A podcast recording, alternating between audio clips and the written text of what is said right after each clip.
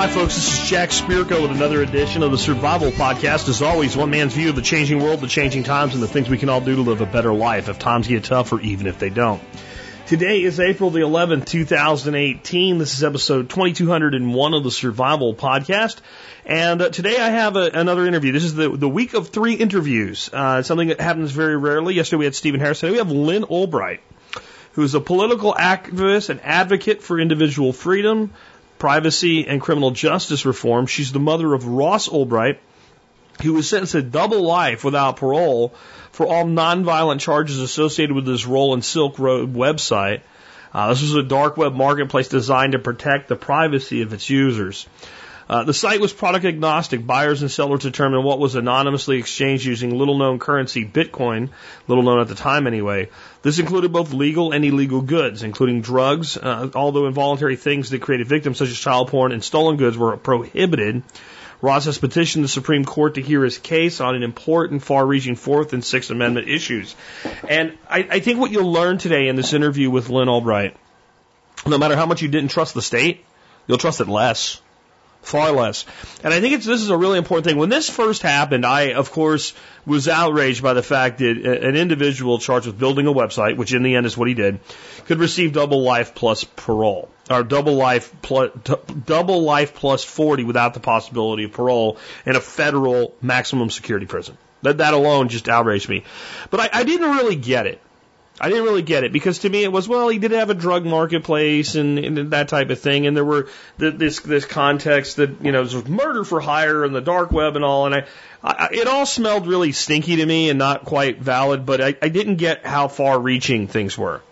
The things that you will hear today, if you are a person who's never used a drug in your life, never uh, used, held, or spent or earned a, a, a, a Satoshi of cryptocurrency, a single one and have no intention of it, should still scare the hell out of you. How about the government being able to access the information on your computer without a warrant, but they would need a warrant to get your computer? How about that?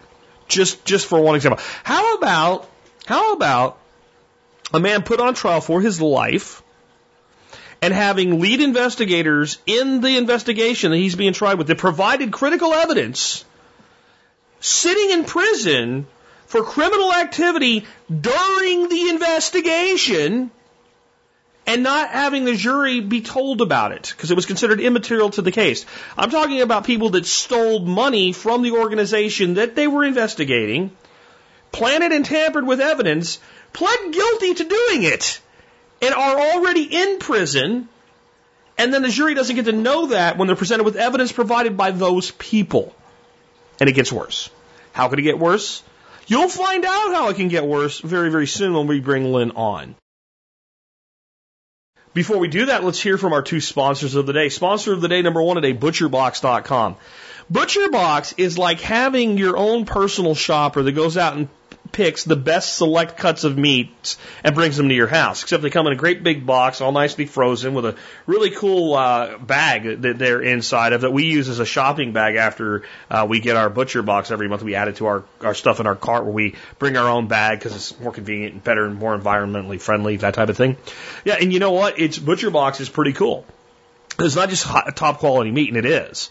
Because I, I was skeptical. Like, I am meticulous when I pick out my meat. I'm like, I want that one and that one. And the butcher's like, okay, here here. No, no, no, no, no. I said, the one, the second one from the back, that one. Not the second one from the front. That's the one I want. These guys, whoever's doing their meat buying knows what they're doing. This is top quality stuff. Cut right, looks right, and, you know, it's pastured pork. It's organic chicken. It's grass fed meat. It's not the crap that you get from Publix or Winn Dixie if they're still in business, like, you know, whoever is it, Albertsons and, and Tom Thumb. This is top quality meat. I'm not going to say I can't get meat of this quality. I have to say that I have to go to some place like Central Market and pick it out myself to be able to do it.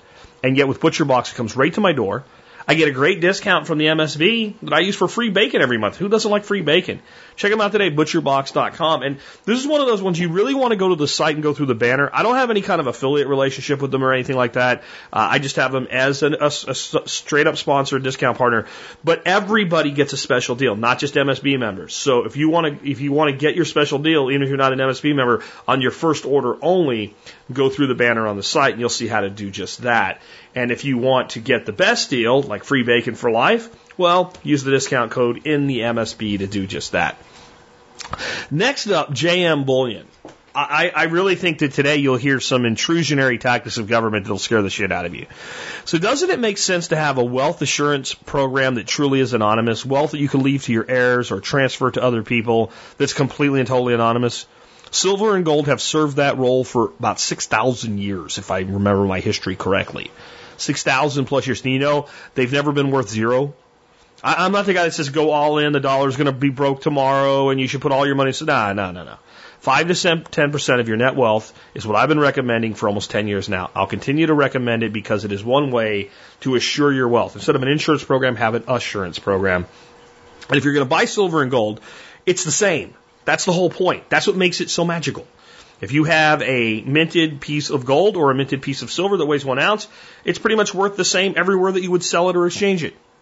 And it doesn't matter where you got it from, it matters what it is. You just need a good, reputable company that will make sure they send you authentic silver and gold, and you'll get that with JM Bullion, but you'll get the best price. So why would you pay more for the same thing? Why would you pay for shipping when JM Bullion ships all your orders free? Why wouldn't you get a discount on silver and gold when you can do that through the MSB with JM Bullion? I don't have a good answer to any of those questions other than you should shop at JM Bullion just like I do when you're adding to your silver and gold stack. Check them out today and remember to check the MSB to get your discount before you order. And real quick before I bring Lyn on, let me remind you if you like this show and the important work that we do, the entertainment and education that we bring to you, one of the ways you can help support us is by joining the Member Support Brigade or MSB for short. All you got to do to do that is go to the survivalpodcast.com and click on members. You'll see all the great discounts you get, all the great benefits you get. It really is a good deal. It really is, guys. I wouldn't put my name on if it wasn't a good deal. I, I, I try to come up with something where you would get your money back if you used the benefits. I know not everybody does. I've heard from people, I just do it to support you. Thank you. I appreciate that.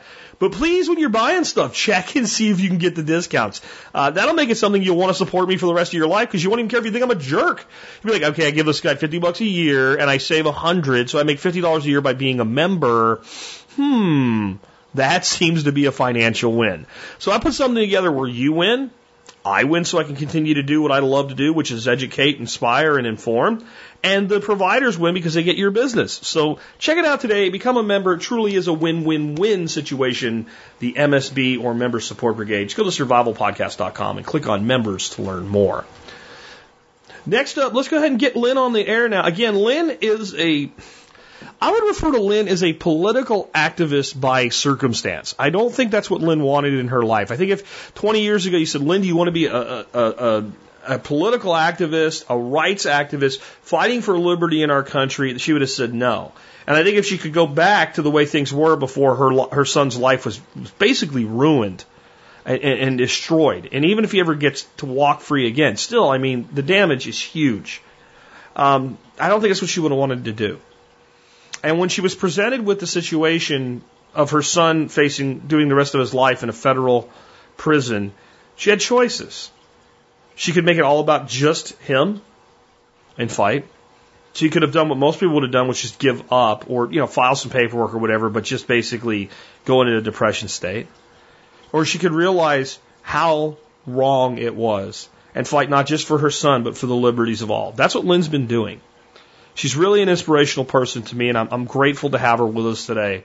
And with that, hey, Lyn, welcome to the Survival Podcast. Oh, my pleasure. My pleasure. Thanks for having me. I'm really glad to have you. I got to finally meet you up in New Hampshire this year. That made the trip alone worth being there. Um, oh, thanks. You, uh, you've been through hell, just frankly, and so has your son and and you're doing everything you can to help him, and it's it's made you something I imagine you probably never thought you would be, which is a political activist. Mm-hmm. Um, for those that maybe are not familiar with the basics, can you just kind of give people to speed up to speed with who is Ross and yeah. and what is his situation right now?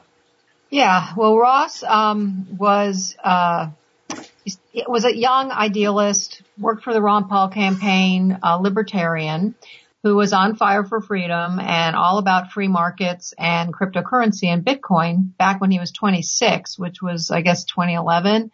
And, um, he initially, uh, created a video game based on Austrian economics and free market principles almost got it published, didn't, and then turned to the internet and, uh, create, created a website called Silk Road, which, um, was designed to protect the privacy and anonymity of its users. Um, and it was product agnostic. It was up to users, you know, buyers and sellers, what they wanted to exchange using Bitcoin, which hardly anybody had heard of at the time. And, um, there were many legal things on, but there, you know, the anonymity of it did attract, uh, drug exchanges. There were, it did have rules because it was based on a very strict philosophy of voluntary interaction and do no harm and don't use force. And so things like child pornography, for example, or other things that created victims like stolen property were not allowed. But um, it was an open market, uh, and uh, drugs were allowed. It was as considered a free choice. So anyway, it uh, it became really big. In the meantime, Ross's test, uh, well, Ross didn't testify. His his defense attorney did that he passed it along. It got out of hand. Uh, but Ross, um, ultimately was held responsible for it and is now, and he was given for all nonviolent charges, double life plus 40 years without parole, uh, in prison. This is someone who has no, no criminal history. No victims came forward at trial to say he had harmed them.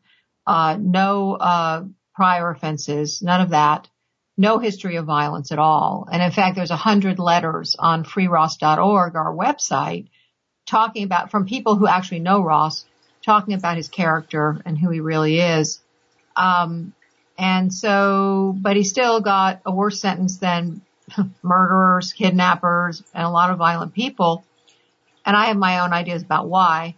But um, in any case, that's what we're facing right now. And um, yeah, I've gotten to learn a lot about the criminal justice system in this country, and it's not a pretty picture. I can did, tell you that. Did you not tell me in New Hampshire that one of the things the judge said during his sentencing was that your ideas are dangerous? Well, she what she said was, "We know you started this site for based on a philosophy." And for philosophical reasons is how she put it. Mm. And we, I don't know that that's a philosophy you've left behind. Well, she was right. He did start it for philosophical reasons. And, um, the philosophy is basically libertarian. It's, yeah. uh, you know, free choice. And, you know, we can argue the pros and cons and I really don't defend a lot of the things on Silk Road. People choose to do a lot of bad things on the internet, not only on Silk Road, I mean on Amazon and Facebook and uh, Craigslist and all kinds of things. I'm not defending that. But um, the idea behind it was free choice and she apparently found this extremely threatening.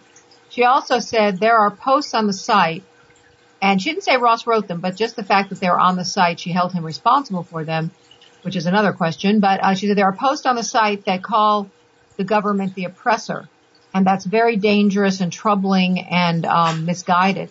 And I'm thinking, wait a minute, we're allowed to call the government the oppressor in this country. In fact, I believe it was Thomas Jefferson who said if, if it's our duty to, you know, if the government's being an oppressor, to say so and perhaps even replace them. So, uh, you know, for her to drag up a philosophy, it's a First Amendment problem.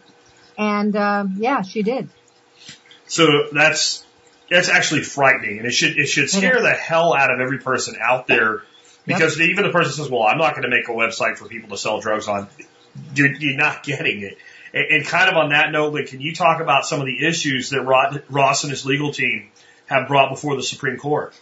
Yeah, so this has gone through, you know, we've gone through the whole uh, gamut, you know, and so now Ross is at, knocking on the door of the Supreme Court, and actually this Friday it will go into conference with the justices of the Supreme Court, at which time they will decide what's going to happen with this case um, and we'll know Monday. So it's coming right up. Um, but there's a lot of precedents that are being set with this case that have nothing to do with drugs at all, uh, that are bigger than that and very much impact our constitutional protections. But the two issues that are specifically before the court is one is a Fourth Amendment question, which is does the government have the, can the government legally and constitutionally without a warrant seize and search an individual's internet history and use it to arrest them. uh, without a warrant, without probable cause, which is basically legalese for a good reason presented to the court. So the government is saying, yes, it does. and they're basing it on law that is almost four decades old now called, um, it's been, it's evolved to be called the third party doctrine and it's based on a case before the Supreme Court in 1979, uh, Smith, uh, versus Maryland, I believe. And it was, um, about the court ruled that the government didn't need a warrant to put a pen trap on numbers that an individual dialed out of a rotary phone. I mean, this is pre even push button phone, never mind cell phone. This is way back. And the, uh, the Supreme Court said they don't need a warrant. And they've been using this same principle based on the rotary phone to say it's okay for them to uh, basically rummage through our internet browsing history and uh, without a warrant, just with no oversight at all just total open season. And it's very problematic when you think about all the private and relevant information that is um, on, uh, you know, part of our internet activity. You know, there's first of all political affiliations. If the government find, you know, searches this and doesn't like those, they can use that. There's uh, religious affiliations, uh, sexual orientation, medical information, all kinds of stuff that's open season under this doctrine, this third party doctrine. And, and, and so people uh, understand yeah. this fully. This is not your Facebook profile. This is not publicly available information. This is your private information that they've garnered by seizing your computers without a warrant. Correct. They don't even have to take the physical computer. Okay. They can do it remotely. Sure. that they did with Ross.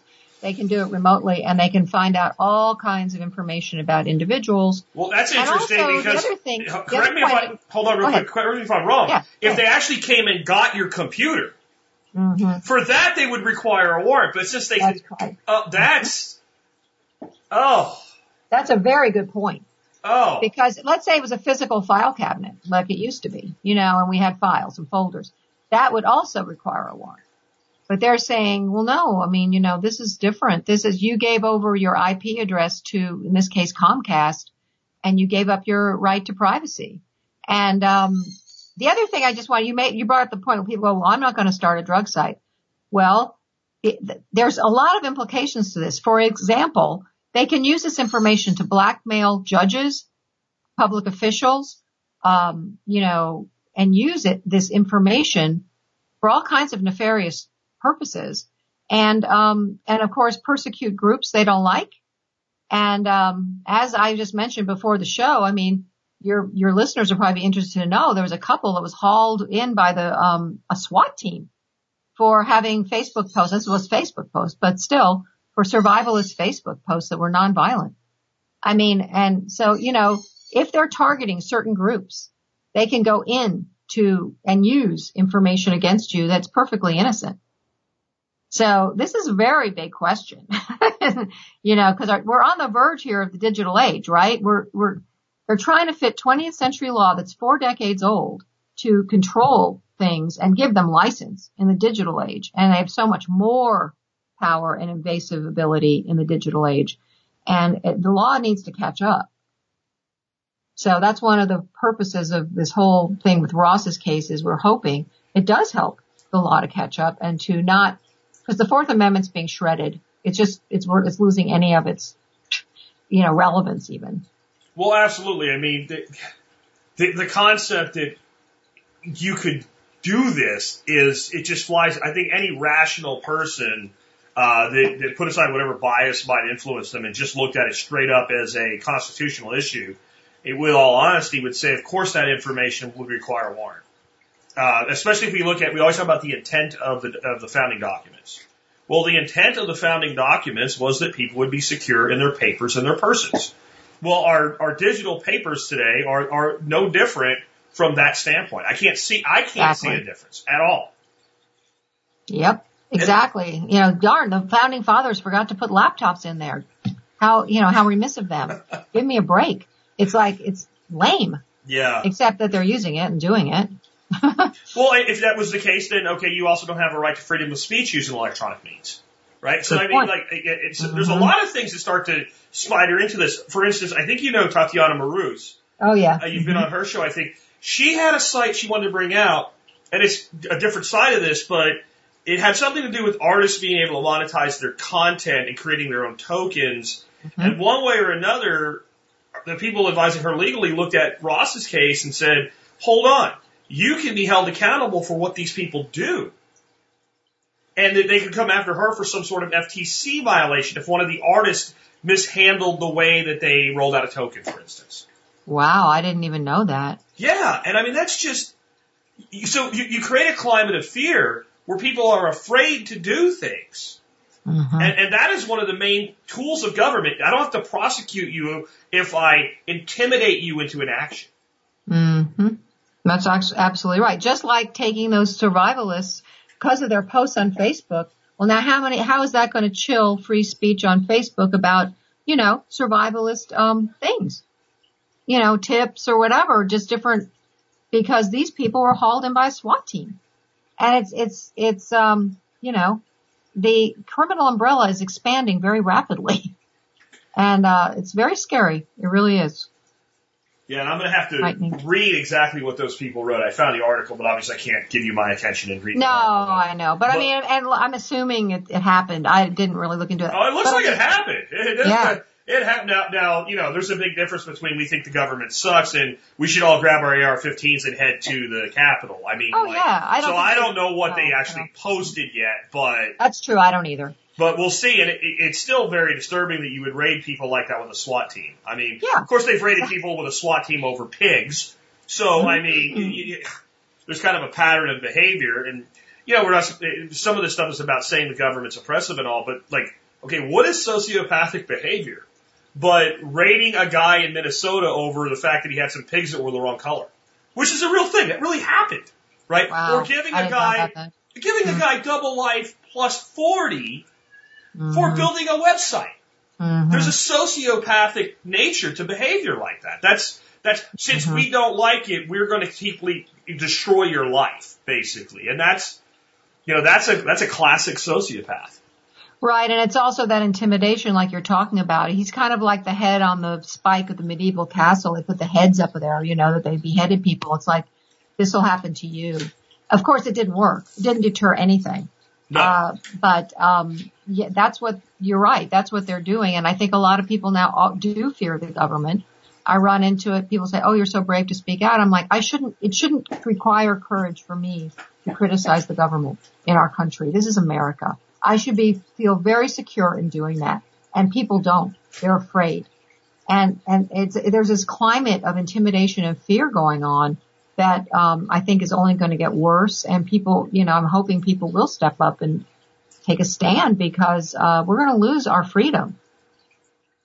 Yeah, because what I've noticed is the, the, the what everybody's actually willing to speak up about and protest about today is they want the government to do more. They want the government to do more. What, what happened to standing up against the government and saying, stop doing these things? Exactly. You know, I mean, it's, it, it's very, it's very Orwellian. It's, it's, it's quite mm-hmm. frightening. It is. Can you talk about some other reasons that yeah. these issues are important? I mean, because it's. Well, yeah, there was another, the other part of the, the, um, the other part of the Supreme Court petition, and then there's other stuff too, but the other part of the Supreme Court petition is the Sixth Amendment right to a jury trial. Because what happened in Ross's case, and I've actually talked to other people who said it happened to them, and Ross knows many people in prison who it's happened to them, is that the judge did not rely on what the jury ruled to enhance his sentence. She relied on uncharged allegations from the government that were never proven at trial of murder for hire that Ross denies and that um, there was no murder and the government never bothered to prove it in front of a jury, but the but the judge took it upon herself to reference it and justify her sentencing with this allegation that was never proven. And the point of the petition is, wait a second, we have a Sixth Amendment to exactly stop this kind of thing for, for a judge to um, basically a potentially, I'm not saying she is, but a potentially corrupt or rogue judge.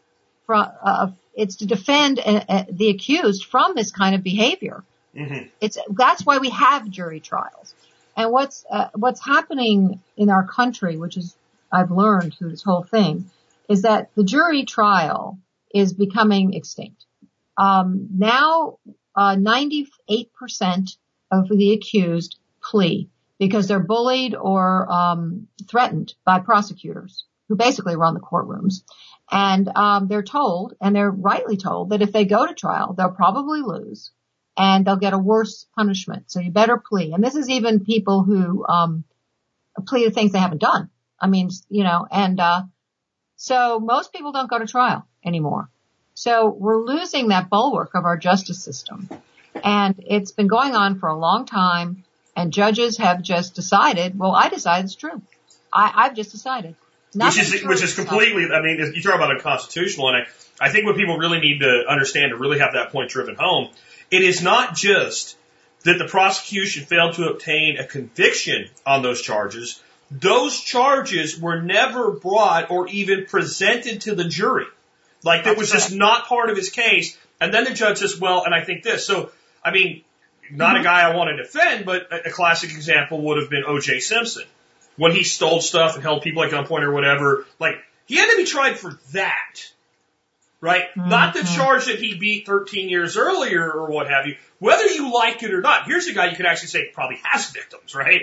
And, but, mm-hmm. but like that, and people thought I was crazy. I said, no, I, I agree with that because if you won't protect that person, who are you going to protect? That's right. Right? You, we all have, we're all supposed to have the same rights and the same obligation of the state if they want to take your liberty to prove guilt.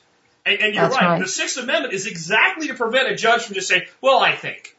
Mm-hmm. I think has mm-hmm. no place in, I think in a courtroom would be a subject matter expert saying, I think based on the evidence that it's likely that, not for a judge. Exactly. It should not even be in their vocabulary. That's correct. And it's beyond a reasonable doubt, by the way. It's not just proving it, it's beyond a reasonable doubt. And, um, you know, it, it, but to not even, not even bring it to trial and use it is, I, I didn't know you could do this. And I remember saying to Ross's attorney, I'm like, well, wait a minute, they didn't charge him. He goes, yeah, I know, they do that. He's like jaded. Yeah, I know and, uh, they do that. I'm like, what? I, are you kidding me? And, uh, so yeah, that's another issue actually those are the two issues because you can't bring a whole bunch of stuff before the Supreme Court. No more than two. Yeah. Because they, they want broad reaching. They want very narrow, you know, in terms. So those are the two issues. But there's a bunch more precedents that are being set that I'd be happy to quickly name a few. Please. It doesn't take, yeah. Um, well, one, of course, is again back to the Fourth Amendment, but the assault on privacy. And just recently, it's come out in uh, secret, top secret Snowden memos. Just came out that um, the NSA was targeting, and quote unquote, urgently targeting Bitcoin users uh, a few months before they arrested Ross. And um, this is illegal. And um, but this is what they were doing. And Edward Snowden even came out and said that it's unthinkable the NSA wasn't involved in the investigation. Now the NSA is, you know, it's been established that they do this. They spy on Americans and they um, pass along the information to Department of Homeland Security or Drug Enforcement Agency or whoever. And uh, again, can use it to blackmail people. They can use it to prosecute people, and it's very scary. Um, supposedly illegal, but it doesn't have any oversight, and uh, it's coming out that that they do this. And I think in in Ross's case, this isn't exactly precedent, but I, I just to touch on this because it's a Bitcoin thing. That's why they went after Ross so hard because they needed a scapegoat for the Bitcoin. They did. Chuck Schumer, Senator Chuck Schumer from New York, was behind the case. He was behind the investigation. He was a ranking member of the Senate Finance Committee, and um, I believe they were quite alarmed about uh, this upstart currency that they couldn't control or tax. And um, I, I'm quite convinced of it after this NSA revelation, as well as the fact that the biggest drug dealer, actual drug dealer, because Ross was not convicted of actually selling drugs, um, got 10 years. The biggest heroin and cocaine uh, seller got five. The biggest meth meth dealer got three. It's it, and the guy who was running Silk Road 2.0, which was bigger and sold more drugs, got, is free. He got no time. And, uh, so I don't think they really care about drugs. I, and that goes in, into the drug war and that whole thing. But, um, I think that they were very concerned about Bitcoin. Um, another, well, we talked about the assault on free speech and condemning him for his philosophy, which is really scary, as you said.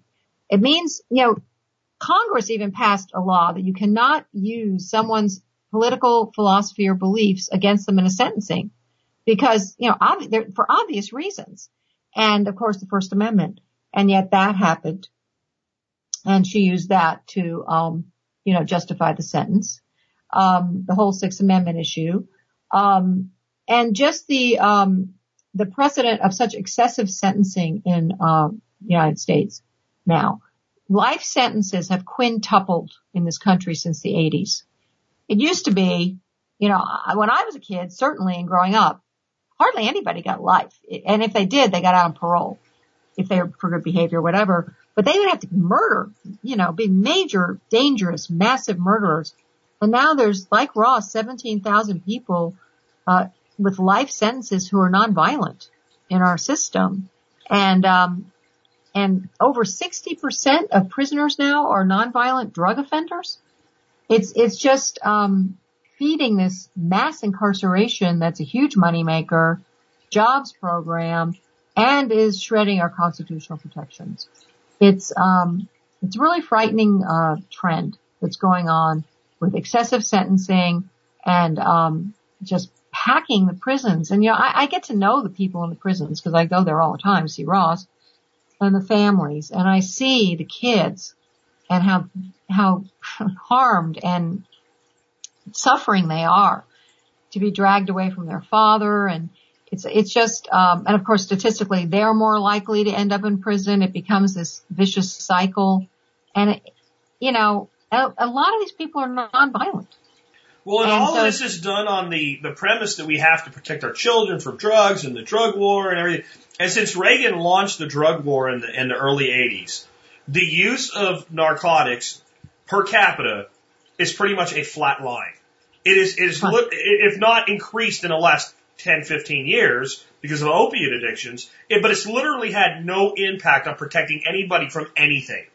That's right. Well, it's actually made things more dangerous because the cartels, of course, um, you know, uh, create the, you know, a lot of violence in the neighborhoods, in the cities. But, um, no, absolutely. It's been over a trillion dollars. It's been over 45 years that we've supposedly been trying to stop drugs with the drug war and it's the biggest failure. Huge expense to taxpayers.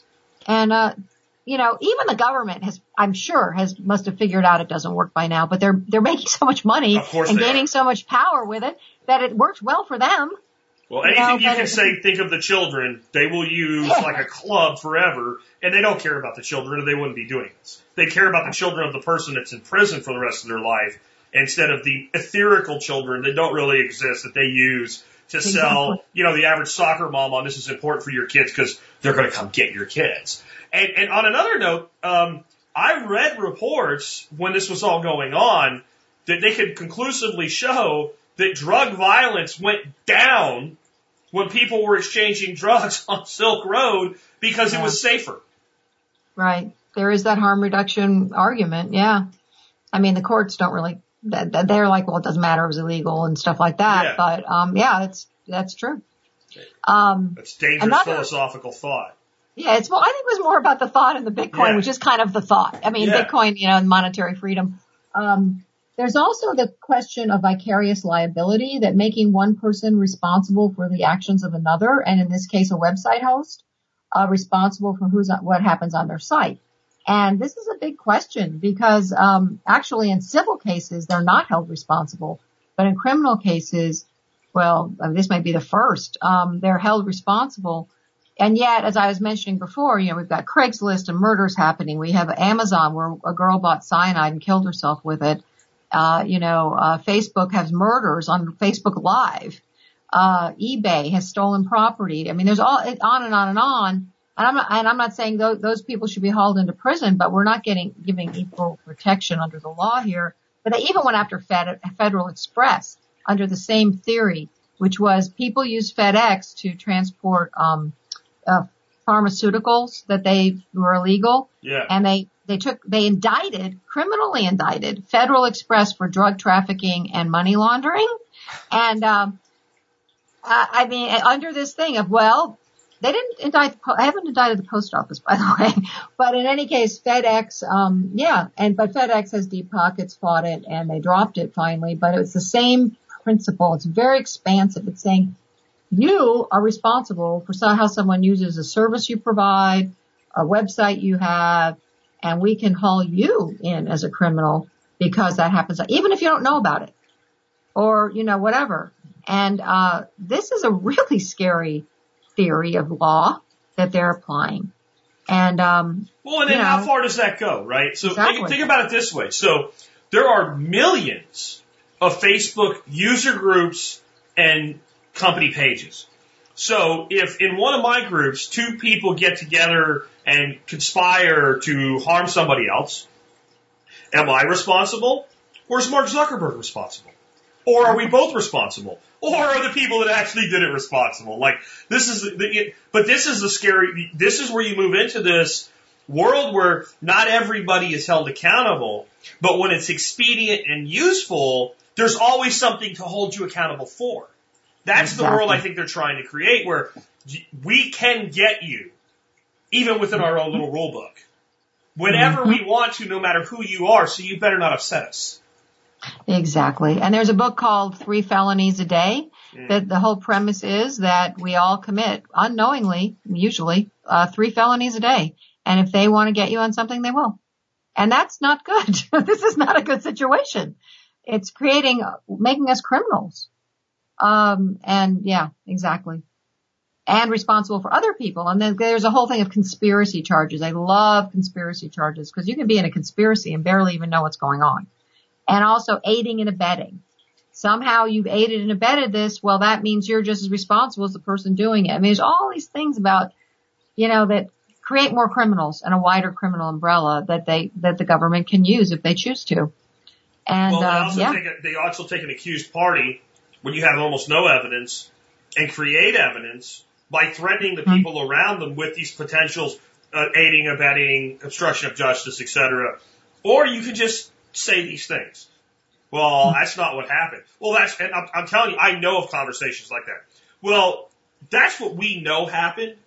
And I understand you're not saying that's what happened, but if you want this deal, that's what you're going to say. Oh yeah. Happened. And that's how they'll phrase it. So they haven't, they haven't told you to lie. They say, we know this happened this way.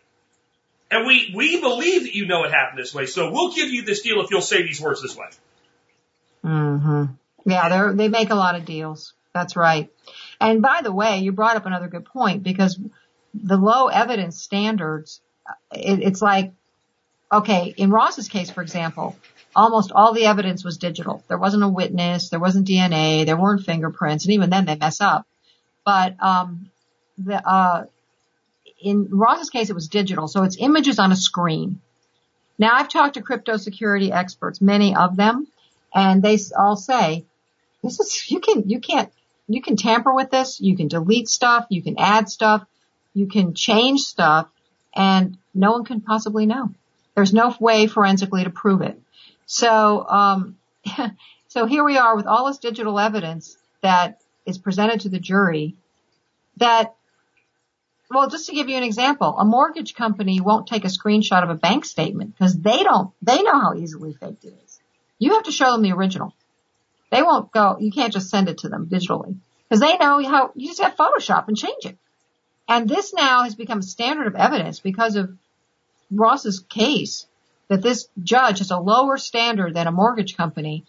And just think about it. They can manufacture out of thin air digital evidence that they go, well, yeah, that's true. That shot happened. This happened. That happened. And we even found, well, we, not me, but, um, the defense team after the fact, because there was so much stuff they dumped on the defense before trial. There was no human way to go through it all. It was four terabytes of stuff. Found tampering. And if there's, if we're ever managed to get a new trial, that will be part of that trial. There's tampered evidence. But you, the only way we knew it was tampered was because another folder with the full thing was discovered. And in comparison, you they can see match. it's deleted. Yeah, it was deleted. Big, very important part. Um, but otherwise you'd never know. Digital evidence doesn't leave a trace. Well, it's not just, okay, the tyrannical government can frame you. What if I don't like you? Yeah. What if I don't oh, like no. you? Or you're setting somebody up, like Ross believes. Yeah, well, and I'm a hacker, and I just don't like you, and I don't I don't want you around anymore, and you're my competition, and I can just set all this up, and then I can just uh, Yep. maybe key in the feds and say, hey, I think you should look at this guy, Absolutely. and here's where you should look, and miraculously, just where I said you should look. Exactly. That's Right. what, look, I mean, yeah, exactly. What if I'm a nefarious guy and I just have a few of these out there, so I could be one of these guys making one of these deals when somebody comes after me for what I actually did? Yeah, I mean, Exact- well, if, if you allow that to be a standard of evidence, criminals will use the system as the system is designed. Everybody will use the system as the system is designed. That's how human beings work. It's, uh, but speaking of criminals, let's talk about some of the criminals involved in this investigation and some of the violations of this investigation. Yeah. Because when, when I heard this, my head nearly exploded. Yeah. Well, just to add to what you just said, though, that, that I believe is exactly what happened with Ross. Uh, that it there's it was set up, and it's very easy to have, when you someone's on your trail. It's very easy to. It's in fact, I was told, quote unquote, child's play, to go in there and just plant this or that or this and and make it all change. But anyway, yeah. So it's very unreliable. As far as the criminals involved, well, we have admitted criminals, so we, we don't have to speculate. They're in prison right now. There's a, um, a DA agent. Uh, these guys were at the core of the investigation, by the way. Carl Mark Force and, uh, an an NSA slash Secret Service agent, Shaun Bridges, who were, who had inside backdoor access to the site, stole over a million dollars. They also have the ability to act as different aliases, including quote unquote Dread Pirate Roberts, who was the pseudonym of whoever was running it, um, as well as others. They could change chats on the marketplace and the forum because there were two different things on the site. They could change passwords, PIN numbers, uh, get into bank accounts. They had the keys to the kingdom, basically. And um, this was not allowed to be known to the jury. Th- This was precluded. The jury had no idea these people even existed. And uh, so, yeah. I mean, that alone is just outrageous. Well, you got two things there. One, that they had this type of access. Yeah. Like, so you would think the jury should at least know that it's possible. But then they admitted criminal behavior Yeah. with this access, Mhm. and the jury cannot be told that. That is Nope. that is beyond even comprehensible. Because how is how is that possible in a country that's supposed to be what the United States is supposed to be? Because Yeah. I every mean, I- single yeah. thing they touch should be inadmissible. Because right. clearly they can't be trusted. That's right. And if, if, if you had been able to tell the jury that, I don't think you could have got a conviction. Yeah. I, There'd I be really reasonable don't. doubt. There would be reasonable doubt. And, and this murder for hire business, that was based on evidence by one of these guys who's in jail now. He provided the chat supposedly that proves supposedly that DPR supposedly did this. And it's like, really? Uh, the guy's in prison. I'm supposed to believe him? I mean, this is, this is your evidence? Well, and that So, philosophy that this judge has uh, Yeah. such a problem Okay. with is directly counter to that type of behavior. So everything that philosophically drove your son to do the things he did do is Mhm. counter to this type of an accusation that he would be involved in something like this. Mm-hmm. And by the way, interesting anecdote. It is counter because it was all about nonviolent, no Nonviolence. force, no do no harm, the whole bit, all the throughout and throughout his life, really. But um, yeah, this judge was was recommended by Chuck Schumer for her position on the bench. The lead prosecutor, Preet Bharara, who was recently fired by Trump, was Schumer's special counsel for years. Ross was hauled from California where he was arrested to New York, Schumer's state for trial. This is so political. And so the whole philosophy, yeah, it's all about that. Yeah. But it is totally against his, his, not only what he, Ross has written and what the site was about, but his life testifies to the fact that he is a nonviolent, peaceful person, even now in the prison. We've had guards, uh, counselor, uh, case manager, legal team, all kinds of people come up to us and Ross and his lawyer and say, Ross doesn't belong in here. He's a good guy. He's a nice guy. He's, this is ridiculous. He shouldn't be in this place because where they put him because of his sentence, not because of his uh, rec, you know, his designation score, but his his uh, sentence is in a very violent place with a violent gangs and um, violent people, and da- it's dangerous. It's a dangerous place to be, and they've put him in there. So um, anyway, that's a whole other issue, the whole prison system. But well, I mean, yeah. I, I bet like so if you want to really know about cancer, talk to a cancer patient, right, or a cancer patient's loved one that had to take matters into their own hand and do everything they could for them.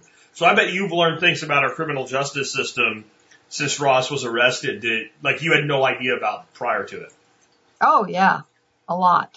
yeah, I'd never been in a prison or known people really, you know, I've, I've learned a lot. And, um, it's, um, it's a world unto itself. The Bureau of Prisons, as far as I know, is not accountable to anyone but the President of the United States and the Attorney, U.S. Attorney General. They are a potentate onto themselves with no accountability whatsoever that I can see. And can do pretty much what, I mean, not everything they want, obviously. They can't, you know, murder everyone in there or something like that, but, the, but the power, it's like, it's like a bureaucracy on steroids. Let's put it that way. It's like the DMV on steroids beyond your, your worst nightmares. Um, it's just, um, and yet, and yet I have to say that there are good people working there. There are decent human beings in there, like the ones who said Ross is a good guy and, you know, I, I've even met a couple of libertarian guards, uh, believe it or not. it's like hard to believe, so, you know, it gives me a little hope, but as far as the structure of the thing, it's pretty evil. And, and that, you know, there's a guy in there, he's a friend of Ross, who, um, he got a life for selling marijuana 15 years ago. He's done 15 years now for selling marijuana. This prison happens to be in Colorado where it's legal now and he got a life sentence. There is no reason the taxpayer should have to pay for this or that he should have his life destroyed for something he did 15 years ago that was a nonviolent selling marijuana. I mean, it's just, it's terrible what they're doing to people in our criminal justice system. Well, they do a really good job of convincing people that like, that's where the bad people are. Well, right? yeah. Like it, it doesn't, you don't have to worry about it because you want them there because that's where the bad people are. And one of the ways they do that is like you said with the violence in this, the, the, the prison that Ross is unfortunately in, there are bad people there. Mm-hmm. There are, it's not like all of them are like Russ or this gentleman that sold marijuana. There are rapists, No. murderers. There are people that you're like, Yeah. I don't know if that's the place for them, but I want them somewhere. Right? Yeah. I mean, some, there's Yeah. some people like I could go into a wood chipper for all I care. I mean, but by putting those people up as examples, then you can make anybody that touches that system by association look really bad, which is also very counter to the way our system of justice is supposed to, to, to work. There are countries where the accused in a trial is referred to as criminal. In other words, criminal state, you know, whether you plead guilty or not, right? We mm-hmm. don't do that here. We mm-hmm. don't do that here. We, refer to somebody in a court system like that as the accused or the defendant, not the criminal. Mm.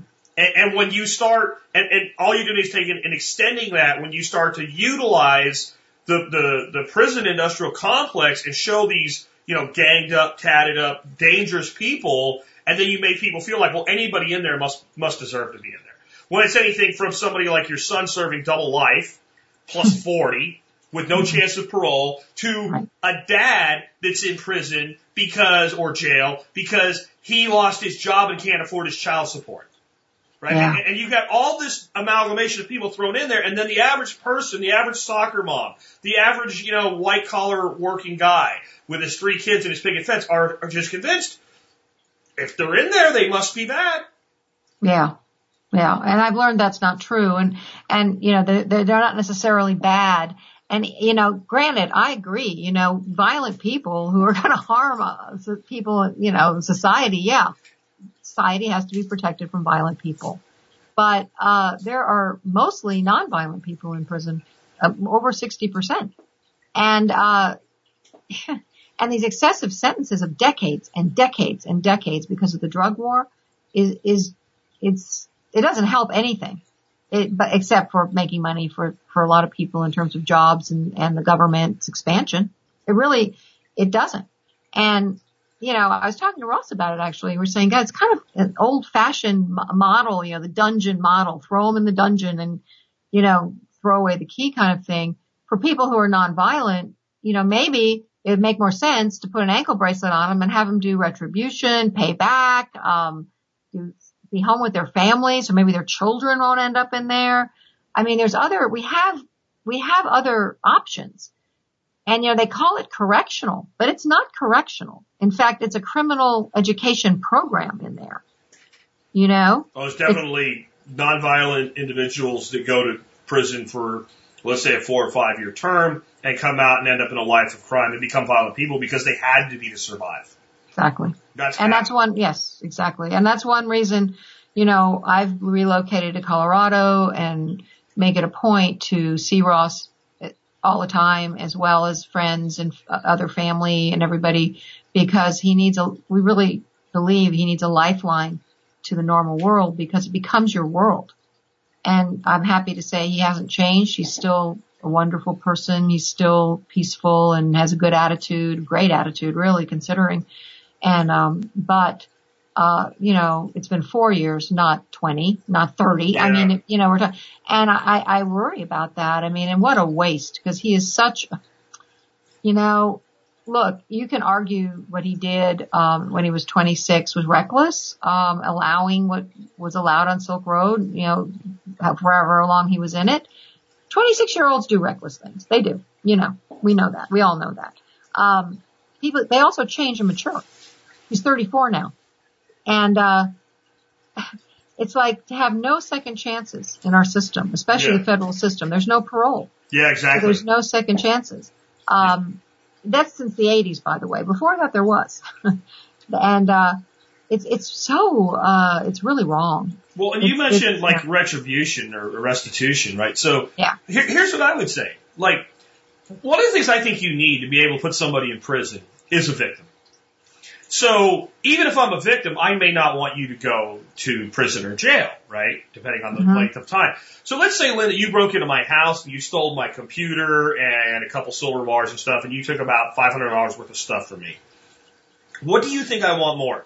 Linda to go to jail or my 500 bucks worth of stuff back? Exactly. I want my stuff back. Now here's the, here's the interesting thing about it. Like if we let victims make that call, then I think you'd see a lot less people in in prison and jail. However, if we said, okay, show me the victim that's making the choice between being restored or being uh, or having a sentence served, and there wasn't one, then maybe we don't need to be putting that person anywhere because you don't have someone that was injured in, financially, physically, emotionally, in any way by their actions. So I wonder if they said, okay, we want all the people that feel they were victimized by Ross to come forward and testify against him.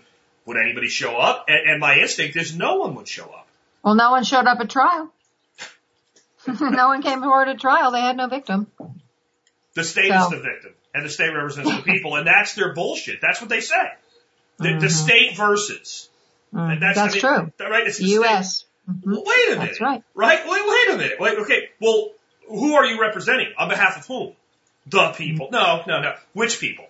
Like there's yeah. there's 330 million of us. Which people were were harmed in this? And I and I think at least it, we should have like these severe sentences. Like if they're going to say this stuff's criminal, I don't like it. There's a lot of things I don't like. Trust me, this would be a very different place if I was in charge. Uh, starting with I wouldn't have, I'd exercise very little of my in charge other than to say you're not allowed to do things to people. That's it, right? Don't mm-hmm. don't don't hurt people and don't take their stuff. That includes you, state. But um, yeah, yeah, right, that includes you. You're included in this. But if we're going to have the system we have under its supposed legitimacy, then at least for serious sentences, let's say greater than five years, you should have to show a victim. I that's I think that's excellent. I think you're right. You know, okay, show me somebody that was harmed well, the people were some, no, no, no, no, no, no theoretical nebulous crap or, or we, it costs tax money. No, no, no. Where's the individual? You want to put somebody away for the rest of their life? Show me someone they hurt. Mm-hmm. I, so why do you think they came down so hard on Ross? I mean, you kind of alluded to this, but the Bitcoin thing, the philosophy example. Yeah. And they said, they go, well, you were the first, the first, I think it was very threatening to have the internet used in this way. And they even said so. They said, you were the first to use the internet in quote unquote this way. And you must be an example. Now there's no law saying if you're the first to do anything that you could be the one, you would get a worse sentence. We're supposed to, that has nothing to do with it.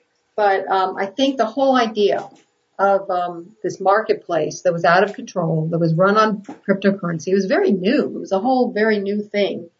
I think it was very threatening. And also they're very against Tor because, which is the onion router, which is the, um, you know, anonymous browsing, which we've seen how they want to check out our browsing history. Um, and they even said in Ross's papers that anyone who uses Tor has criminal intent. Well, dissidents use Tor, journalists use Tor, a lot of legitimate people CIA agents use Tor. Yeah, that's true. That's true. FBI agents use Tor. Well, they're allowed to. CIA assets use Tor. Mm-hmm. Right? I mean, I, yeah. Well, and I think you could see like how this was all contrived together. Because if you don't think the government has influence on the media, like I don't even know what to say. But right when Oh, this was going do. on, all of these criminal investigative shows. We're talking about the dark web and murder for Yeah. hire and Bitcoin and, Mhm. and they were saying like like they never heard of it before. They use something called Bitcoin to pay it. We can't trace it at all. Well, then how do you know they did it? The yeah, NSA well, we can't we can't trace it. It's completely untraceable. We have no idea, but we know they did it. hmm Yeah, no, the media, much of the media, obviously not you, not others, but a lot of the mainstream media is just um, Pravda, basically. They just spout, as far as I can tell, what the government says. And they, you know, they want access and they also get their talking points and they echo each other. So it, it's really been, that's another been eye opener for me is, is seeing the media how little you can rely on what they say to be accurate. And I, and they don't seem to care. they really don't seem to care. As, you know, they're very sensationalistic and they want to jump on whatever's clickbait. And, um, yeah, I, I've gotten to where I believe very, very little of what I read in, in the media without some kind of corroboration.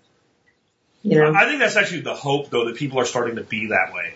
Yeah. Because I my wife is, right? My, my middle-aged grandmother, who was a nurse for 20 years, is, doesn't trust the media at all, Good. is, is, is, it, it, is not an anti-vaxxer, but questions the safety of vaccines, so she would be labeled one by those that use that like calling you a Holocaust denier or something.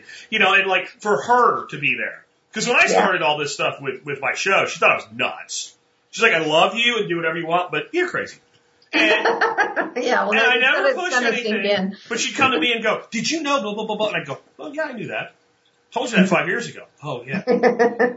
And Yeah. I think more and more people that are mainstream people are starting to realize, like, you can't continuously lie. They, there was a Hitler quote, right? You tell a lie loud enough and long enough, people will believe it.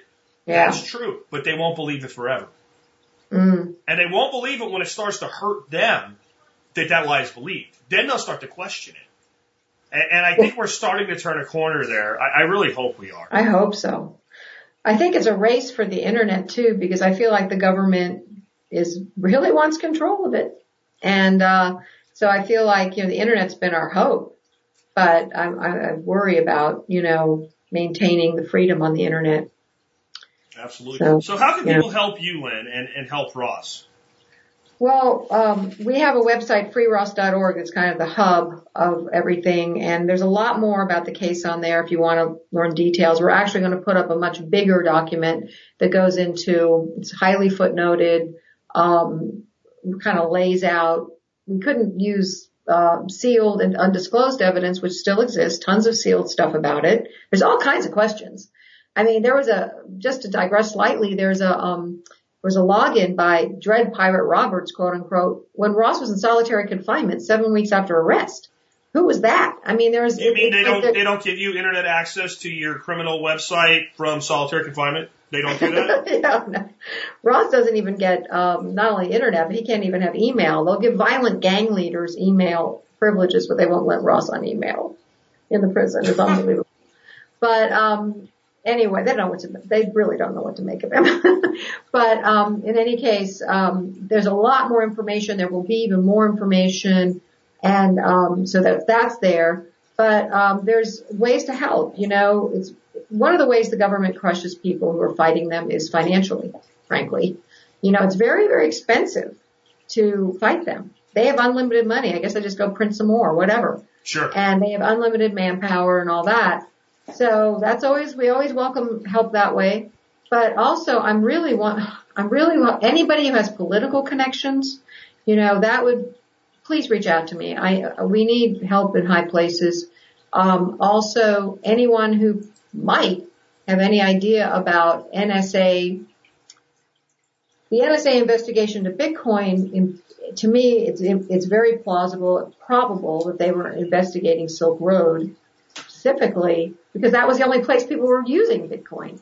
And if they were, that's illegal and could potentially help, uh, in this case, if anyone has any, you know, I know it's a long shot, but anything that could prove that, uh, but any kind of political connections would really would be, uh, helpful or any kind of connections that people think would, someone who has, can make things happen or can give us good input, that would be wonderful. And then there's other things, you know, take action page, you know, volunteering and that sort of things. It's really just me, mostly me, and then um, help from, you know, my husband supporting uh, our family, and and and then our my daughter helps, and and other family and friends. But we're not, we're very, you know, there's a few people really, and it's got to be a grassroots thing. And again, as you you mentioned, you know, it's not just Ross. It's much bigger than an individual person or a website. It's it's not just Ross. It's not just cryptocurrency. It's not just drugs. Oh right? yeah, definitely. It, it is it is the right to freedom of expression. It's the right to privacy of every single American that touches anything digital. Mm-hmm. That touches it. You know, your grandmother who barely knows how it works, but she looks stuff up. It's yep. it's, it's as much her right to privacy as as anybody else. That's a good point. They'll know everything she they can know everything she's doing without a warrant, without her knowing, without they can just know, and it's all just fine. And uh, yeah, exactly. And you know, and when, when, you, when you talk about the horrible things that could happen because of this, what mm-hmm. you have is the natural reaction of people that say, "Well, that'll never happen here." I'll tell you how. I'll tell you how it always happens because people think it will never happen, and therefore they lose vigilance against it. That's, Absolutely. I guarantee you, if somebody would have said in 1932 in Germany, if we keep doing this, they're going to put six million Jews in concentration camps. The first thing out of the person's mouth, albeit in German, would have been, that's never going to happen here. Oh yeah. And it's that thought process that leads every single major, you know, mass uh, murder, mass abuse by government always starts with they'll never do that. And that's a really good point. And I was in Auschwitz um, I was on a speaking tour in Eastern Europe and I was there and when do you see it, and, and, and I listened to, overheard a guard, not a guard, no, not a guard, a tour guide saying, um, said to his group, he said, the lesson here is watch your politicians. This wasn't that long ago. No, it's and not. you realize it really wasn't. And of course it's happening in North Korea and, but gulags and concentration camps aren't that long ago. Well, and it definitely can happen here. Uh, let me ask you this horrifying question. What would have happened if in 1935, 1936, 1937, 1938, Nazi Germany had had the technology that we have today? Yes, that's a really good point. There wouldn't be a Jewish person on the planet. Well, and several, uh, many yeah, others I'm not as just well. saying that's my, my absolutely. example. No, you're right. No, no there wouldn't absolutely. be gypsy left. There wouldn't be a, you know, I mean, most, mm-hmm. most religions in general be, would be mm-hmm. wiped from the face of the earth. Um, yep there would have been no hiding. There would have been no real mechanism of resistance. That's right. And that's where we are. We are practically there now. So, so then, then we're, we're, supposed to trust the government. Our, our founders didn't. Our founders didn't trust the government. No, no, that's no, why we have checks and balances. No, no, no, no. You know, and uh, you know, it's and and to turn to the government to help you and to keep you safe. Well, at what price? I, I and, trust uh, my wife I trust my best friend and I trust my dog. and then I'm done. That is the, that is the limitations of my trust. Yeah. You know, and I operate under what I call the 10% scumbag theory. Like people mm-hmm. think like it's shocking that, you know, a Catholic priest will molest a child or something. I don't because there's a lot of Catholic priests. Mm-hmm. And I mm. figure about one in ten people have that sociopath uh, gene in them. And it's just how, how expressed is it? How much courage do they have to use it? And how do they, do they use it violently? Or do they go into government positions or something like that, right? yeah. So you get me any group of 100,000 or more people, and there's going to be a, a significant number of them that are sleazebags. Yeah. And, and, and that is alone, and most people would go, yeah, okay, yeah, okay, okay, then you can't trust government. Right. Because even if they didn't gravitate there, even if it was proportional to the rest of society, which I don't believe it is, yeah. you'd still have 10% of these people who can't be trusted. And what happens when that person becomes a district federal judge? Mm-hmm. Or a, a, a, federal prosecutor, right? Yep. Or a, a investigative, a senior investigative member of the FBI or Secret Service. What happens when that person gets there? I, mm-hmm. I think we can just look at what we talked about today and go, this is what happens. This and uh, are those people particularly attracted to those positions of power? Of course. That's the other question. Of course you know? they are. Yeah. Of course. So, yeah, no, it's. Um, I think you're absolutely right, and I'm trying to wake people up through this. I'm hoping that this case can shine a spotlight on some of these things, since I'm a firsthand witness to so much of it. And you know, I'm just a normal person. I'm not, you know, I'm just like, hey, take a look. It's it, once you see it, you can't unsee it. No. And, and, and it means something, yeah. something has to come from this that's good. Yes. Like that's, something that's has to, something yes. does. So where exactly is this now? Is the Supreme Court deciding whether to hear it? Are they actually hearing it? Where, where are we at with it? We are at that this Friday they're going to have what's called conferencing and they will decide what to do with it. What could happen is they could decide to hear it on its own merits. They could decide not to hear it and just forget about it. Hopefully that please God, it won't happen. Or it can be held uh, pending another Fourth Amendment case that's already been accepted, Carpenter versus U.S., uh, and and hold it. And this is what the U.S. Solicitor General suggested happen with Ross's case. And um, once they rule on Carpenter, that will imp- that will affect the principles involved in Ross's case as well. Mm. At that point, um, depending on how they rule, um, it would go back probably to the appellate level, the Second Circuit, which again is in New York, mm. and um, and but with guidance from the Supreme Court. And so, you know, it's a long haul. That's why, you know, it's so, uh, it's, it's really a challenge to fight them. It's, they have, everything's on their side. And, um, one of the other things, one of the other precedents I just want to quickly say, because it kind of ties in, is that due process in our law and our rule of law is another thing that's just disintegrating. So, and that was proven in Ross's trial where, where, you know, evidence was precluded and witnesses were blocked and, and all of these things happened. It's like, this is America. And it's been so, I'm, you know, it's like all everything we've been talking about, it's like we're at a tipping point in history here. And I feel like we're really at a precarious place. We're at a very pivotal place in history right now because we're on the verge of this amazing digital age, which of course has a dark side, which is all this power. And um, we have to decide which way we're going to tip here. You know, is it towards more freedom and innovation, and or is it going to be living under the thumb or the foot, the boot heel of of uh, you know people in power who have this amazing you know, digital and, uh, you know, worldwide control. And like you say, nowhere to run, nowhere to hide. And it's, um, it's really, really important what's going on in the courts right now. And even if you don't agree with, you know, what's ha- you know, you don't like Ross, you don't like, um, the whole thing. It's not about that. We're, we're, these are important court cases that will set precedent. And, um, you know, just like with the drug war, it's not about drugs. You can hate drugs, but be against the drug war. Absolutely. Absolutely. I'm not for drugs. Yeah. Well, and I've talked to people that are like the extreme right wing conservative, yeah. you know, um, religious right, drugs uh-huh. are the devil, marijuana, good people don't use marijuana, that type of uh-huh. thing. And it, even when I brought this case up and I said, so if everything they say is true, you know, that, yeah. that he was tried for, how long do you think he should be in, in, in prison? And you get numbers from five to 20 years, depending on how extreme yeah. the person is. And when you say, well, how about double life without parole? They're like, no, no, that doesn't yeah. make any sense. So right. even the person that's the indoctrinated statist is like, No, this is not, this mm-hmm. is not justice. And it doesn't serve anybody except the government. No, exactly. It does no, not that's serve good to us. hear. I'm glad to hear that people have that reaction because even if, yeah, even if everything's true, which I don't believe for a minute, it's like, this is a, she could have given him a 20 year mandatory minimum. That's long. That's a generation. Yes, For a yeah. 20 something year old guy, that's a big sentence. And believe me, Ross is a fast learner. It's not like he's going to go out and do anything. Well, you let's see. If he Oh, went in at oh. if he went in at 26 and it was me, then I would be looking at getting out in August. That's how long that is.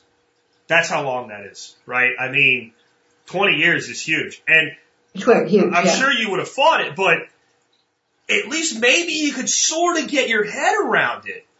You know, because Yeah, yeah. You, there's a light at the end of the tunnel, even if you're youth. You know, you'd be 50, never having been on the internet in 20 years. I don't think you're a threat. But life, this whole life, what does that do for anybody? And, and, you know, it, And, it's and then just, the, the, the double life plus 40, that's almost like the football player that gets called for uh, excessive uh, display in the end zone. Like, what do you, what are Yeah. you even doing there? Like, Mm. how, how, does that make any sense, right? Like, life is life in, in the federal system anyway. It's, Right. like, it's like spiking the football in the face of, of the opponent. It just, it, it seems like a very much of a power trip thing. oh yeah. Yeah. It's, it's, yeah, exactly. It's, it's an abuse of government power. Absolutely.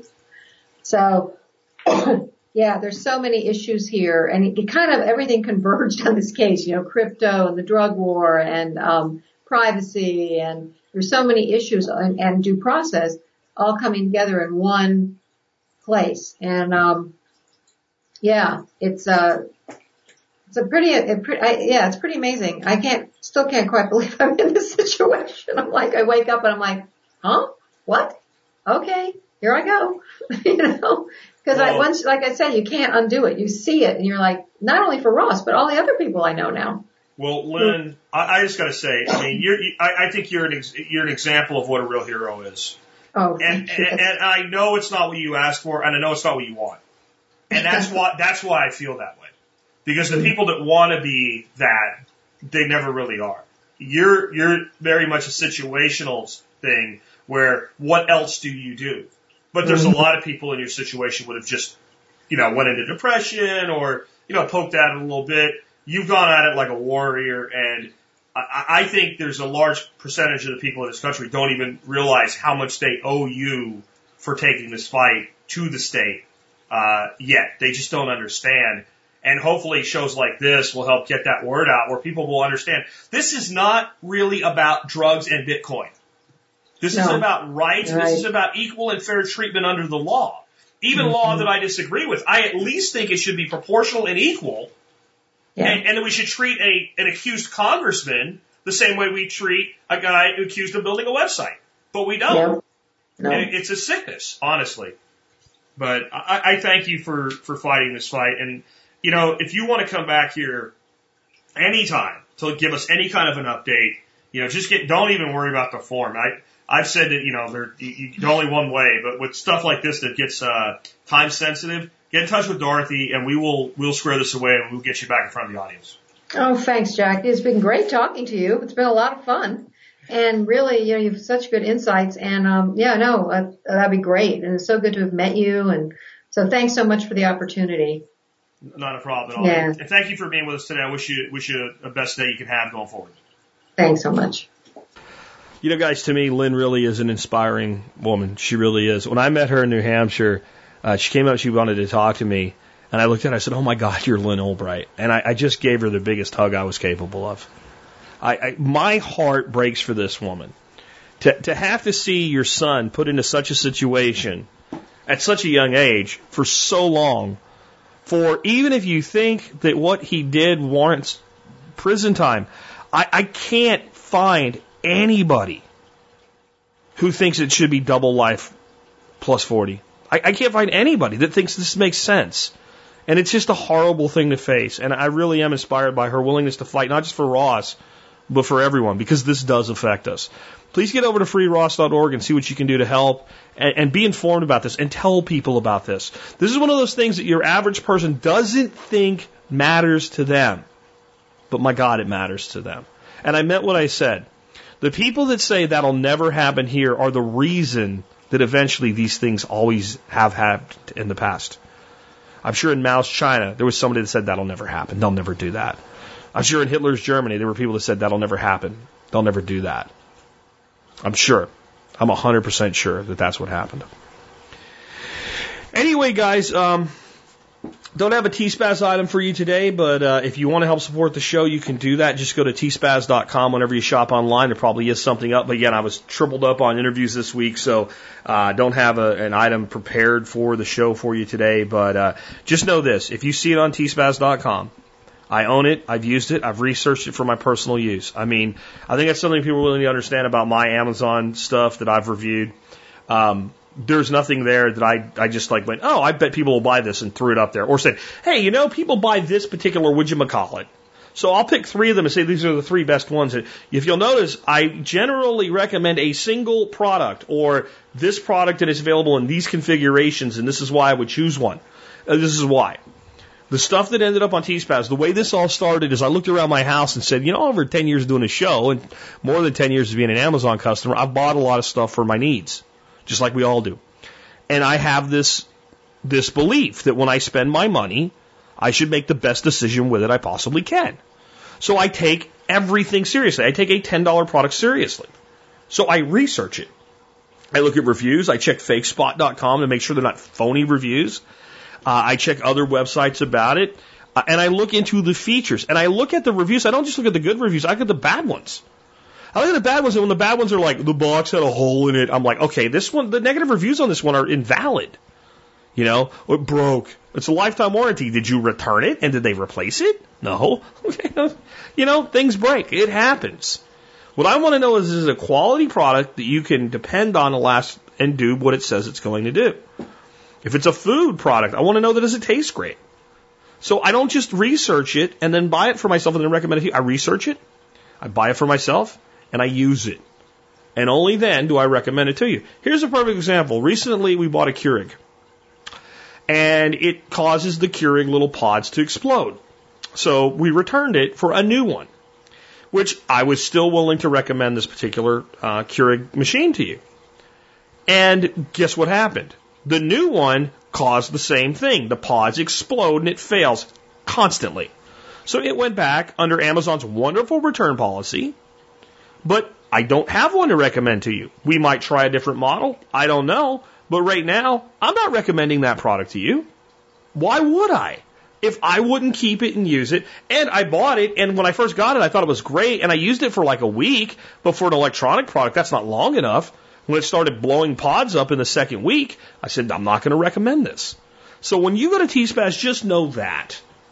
Just know that, that I own and use the items there. I've tested them. They meet my approval. But anytime you shop online, you can go to tspaz.com and help support the work that we do.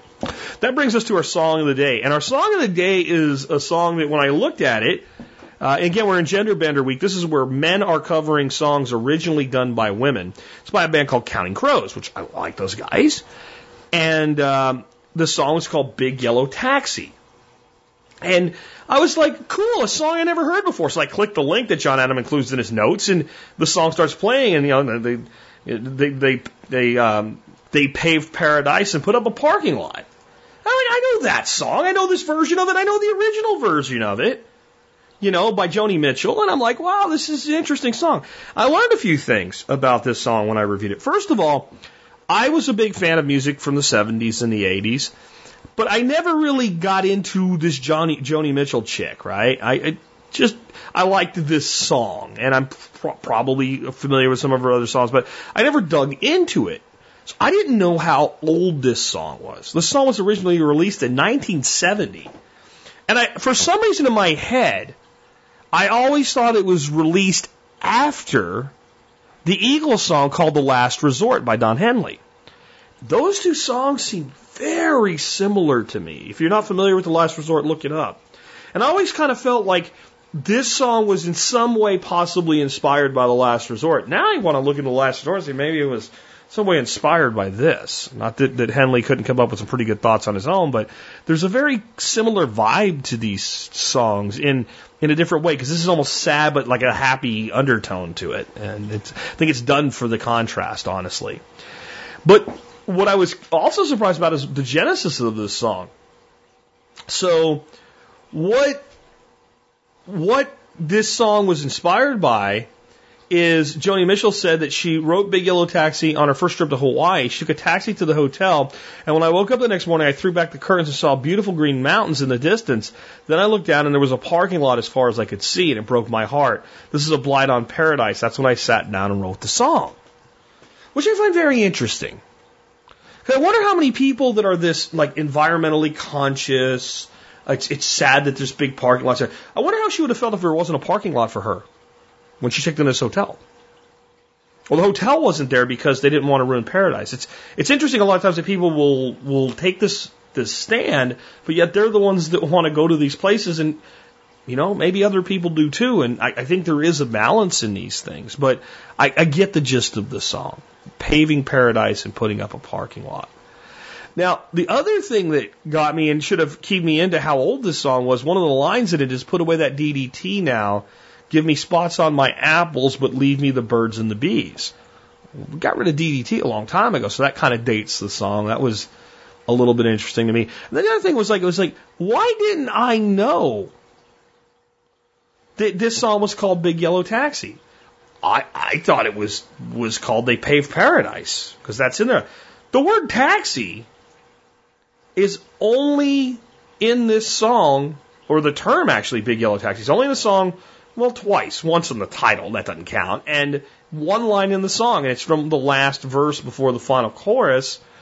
Um, late last night, I heard the screen door slam, and a big yellow taxi took away my old man. It's the only time the word taxi's in the song. So I, I guess that, and I wonder how many of you did like know this song and like, oh yeah, I know that song, and we'll go, I, I didn't know that was the name of the song.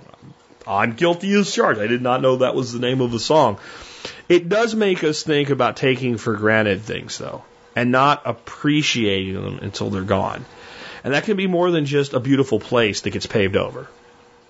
That can be more than just the woods that you played in when you were a kid turned into a strip mall. That could be a relationship with somebody, like a brother or a sister, or a father or a son or a friend. I'm sure there was a point where our guest today, Lyn Ulbricht, saw her son free before he was charged for the last time and never thought she would have to go to a federal prison to visit him. And I'm sure even when that happened, she never thought she would hear the words double life without parole. Don't it always seem to go that you don't know got, what you got until it's gone? Try to see what you have today in your friends, your family, your relationships, your opportunities, so that you can make the most of them before they all go- are gone. Because sooner or later, either you're gone or those opportunities fade, or those people are gone. It happens. It's reality.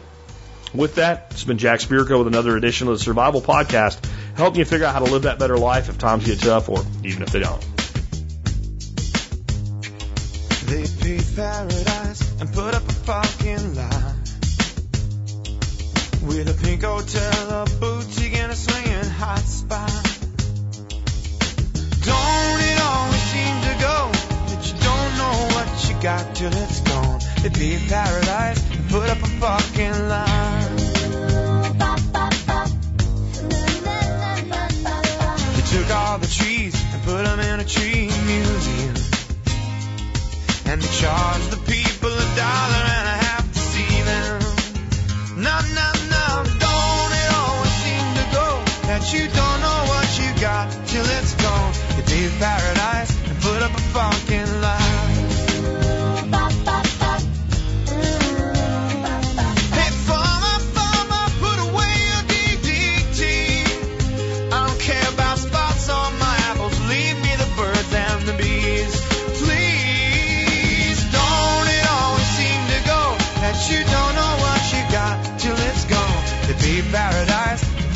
Put